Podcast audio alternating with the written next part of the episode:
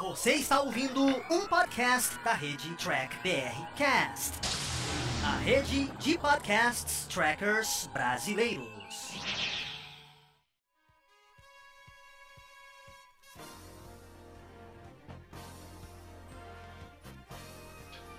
Olá, humanoides! Tudo bem com vocês? Aqui estamos começando mais uma versão em podcast aqui dos vídeos do Diário do Capitão.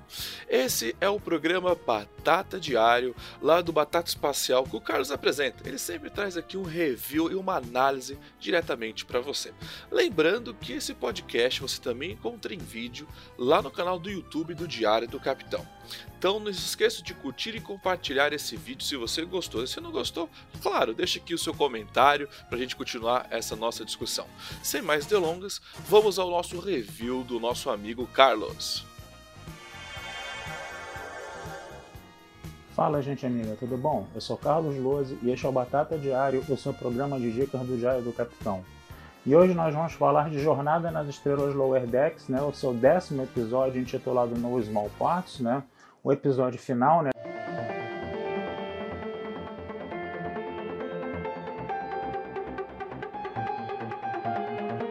Dessa primeira temporada, né?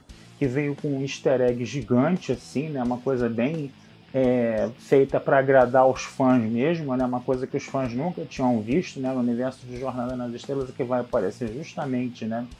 Nesse episódio de Lower Decks, né? Mas vamos falar um pouco sobre o episódio. Né? O episódio começa né, em Beta 3, né? Quem se lembra, né? O planeta lá de Hora Rubra, né? Onde você tinha aquele computador, né?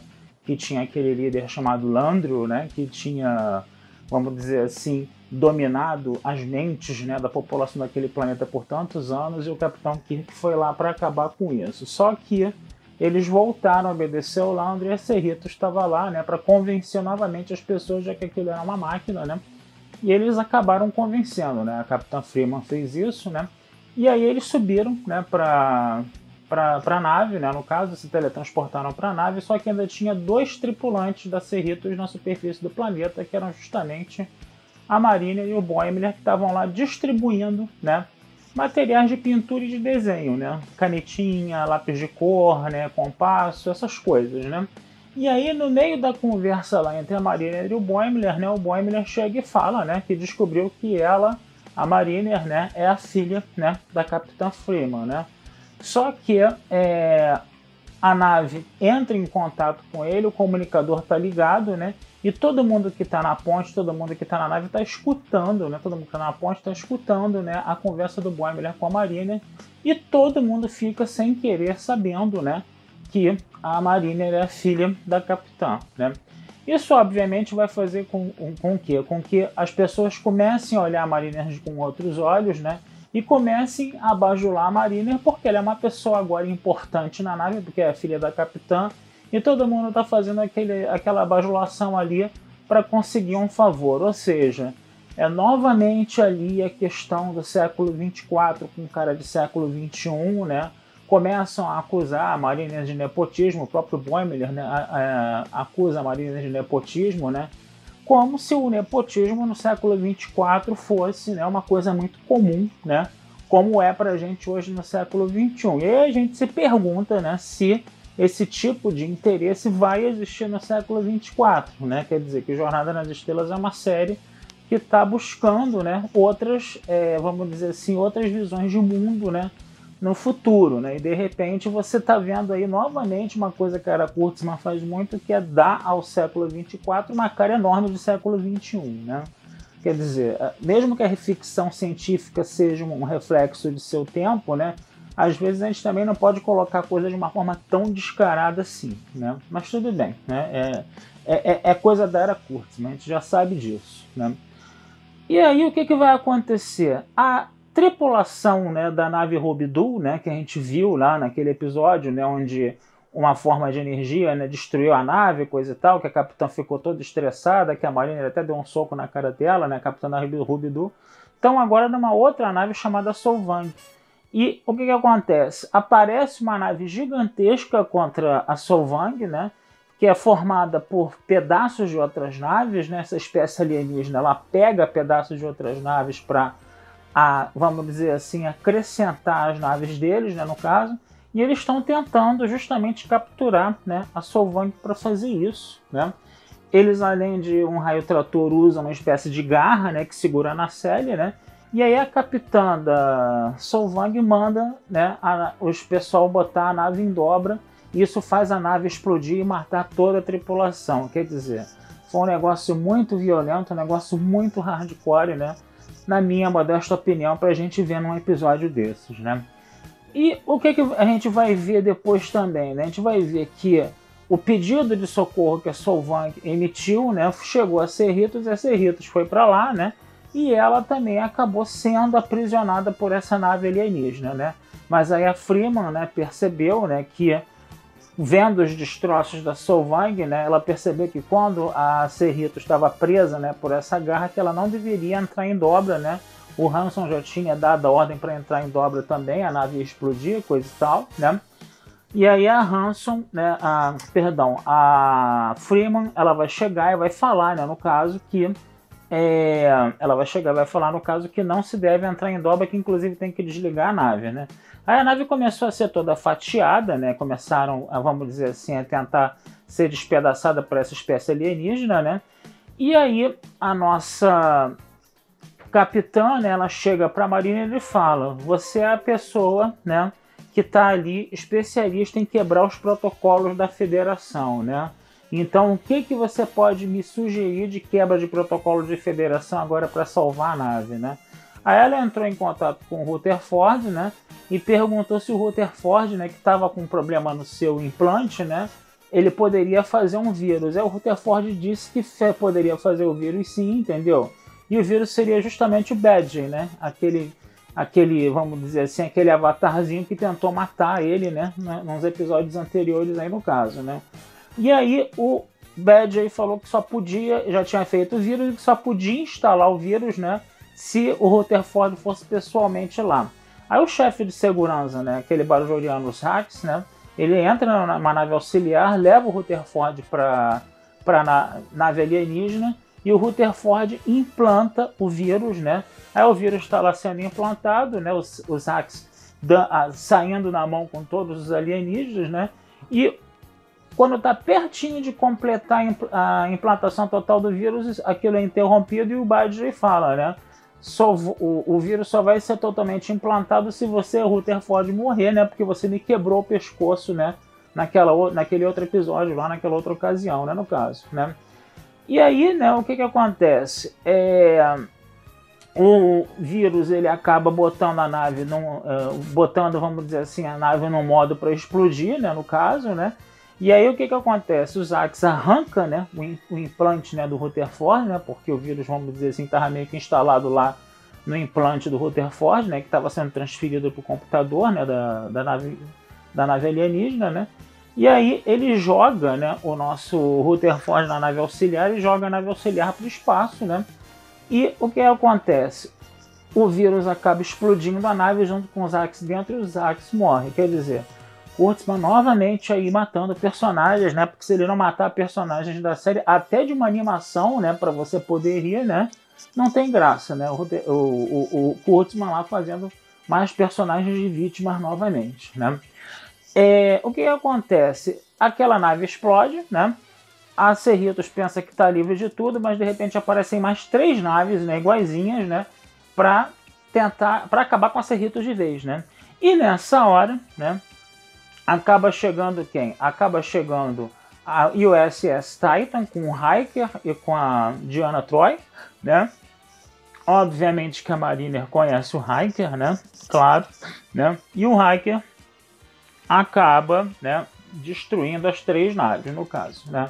Então, esse foi um grande easter egg que apareceu ali. Você tinha realmente as vozes do Jonathan Frakes da Marina Sirtis, né, fazendo os personagens, né, coisa e tal, né? E no final do episódio, né, vai acontecer a grande surpresa, né? O que, que vai ser? Vai ser o Hiker que vai chamar o Boimler para fazer parte da tripulação da Titan, né? Da, da, da Titan, no caso, né? E aí o episódio termina com o Boimler, né? Trabalhando na, trabalhando na Titan, né? E a Marina é revoltada da vida, né? Porque ela se separ, porque o Boimler se separou dela, né? Porque o Boimler ele estava querendo né, uma, uma, uma transferência para outra nave, né? E aí a nossa Mariner, ela para poder deixar de ser a filha da capitã Cerritos, ela tentou pegar essa transferência que o Boimler estava tentando. E o Boimler chegou e falou assim: pô, você agora vai tentar pegar essa transferência. Eu sempre tento pegar a transferência, eu já sei que eu nunca vou conseguir mesmo, coisa e tal, né? E eu acho interessante porque, por exemplo, eu gosto da tua amizade, coisa e tal, não sei o que. E no final, né, o Boimler acaba indo embora, né, o que deixa a Mariner revoltada. Né? Então a gente vai ver agora como é que vai ser esse reencontro da Boimler com a Mariner na segunda temporada, né? Como é que ele na Titan, né, vai se reencontrar com ela na Cerritos, né? E se ele está na Titan, isso pode pressupor que novamente o Jonathan Frakes e a Marina Sirtis façam participações especiais na segunda temporada, né? É uma coisa que a gente vai pensar, vai, fica a pensar aí no caso, né? Então, o que acontece? Para a gente falar rapidamente dos problemas do episódio, né? Já falei aqui a coisa do século 24 com cara do século 21, né? Já falei aqui a coisa do episódio ter sido muito violento, de morrer personagens que são que eram do elenco fixo, é, de você matar os personagens, você matar a tripulação de uma nave inteira, né? E uma coisa que incomodou um pouco, apesar de ser um pouco justificável, foi a Marina voltar a ter em alguns momentos aquele comportamento mais agressivo, né? Mas aí foi também porque o Boimler provocou ela dizendo que ela era filha né, da capitã, né? E o que, que acontece? Esse negócio da Mariner e a, e a capitã, né, se for, ser descoberto que elas são mãe e filha, né? É interessante que elas vão acabar, perdão, elas vão acabar assumindo, né, essa união, vamos dizer assim, as duas vão fazer um acordo ali, né? Porque elas perceberam, né? Que os protocolos da federação, né? Que é uma coisa que se bateu muito na tecla também nessa série, né? Que os protocolos da federação atrapalham tudo, né? Atrapalham determinadas coisas, né?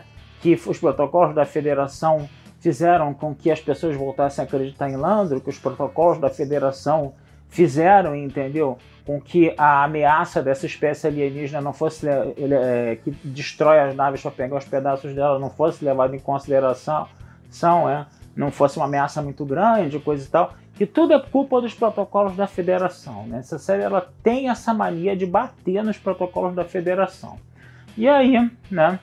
A Mariner e a Freeman vão fazer um acordo, elas vão se unir em que sentido? A capitã precisa obedecer os protocolos da federação e a Mariner, quando for necessário, ela vai desobedecer os protocolos da federação. Foi o um acordo secreto que as duas fizeram ali, né? Sempre criticando os protocolos da federação. Essa é uma série que faz muito isso, né? Esse é um problema também, né?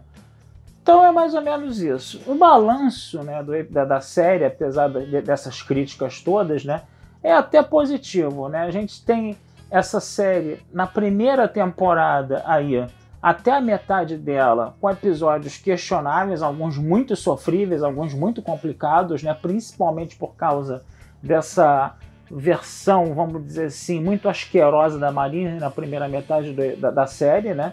E na segunda metade da série a gente teve uma melhora dos episódios, a Marina ficou menos agressiva com o Boimler, né? A gente viu o Boimler na grande maioria da série, né?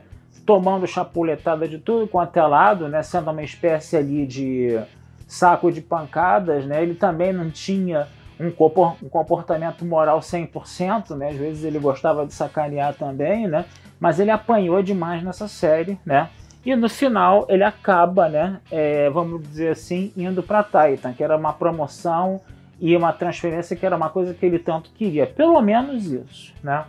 Mas foi uma série que teve alguns episódios que valeram a pena, né? Apesar da primeira metade ser, ser meio complicada, a segunda metade acho que até que se salvou, né? E dentro, né, claro, dessas visões de séries de Jornada nas Estrelas da Era Kurtzman, né?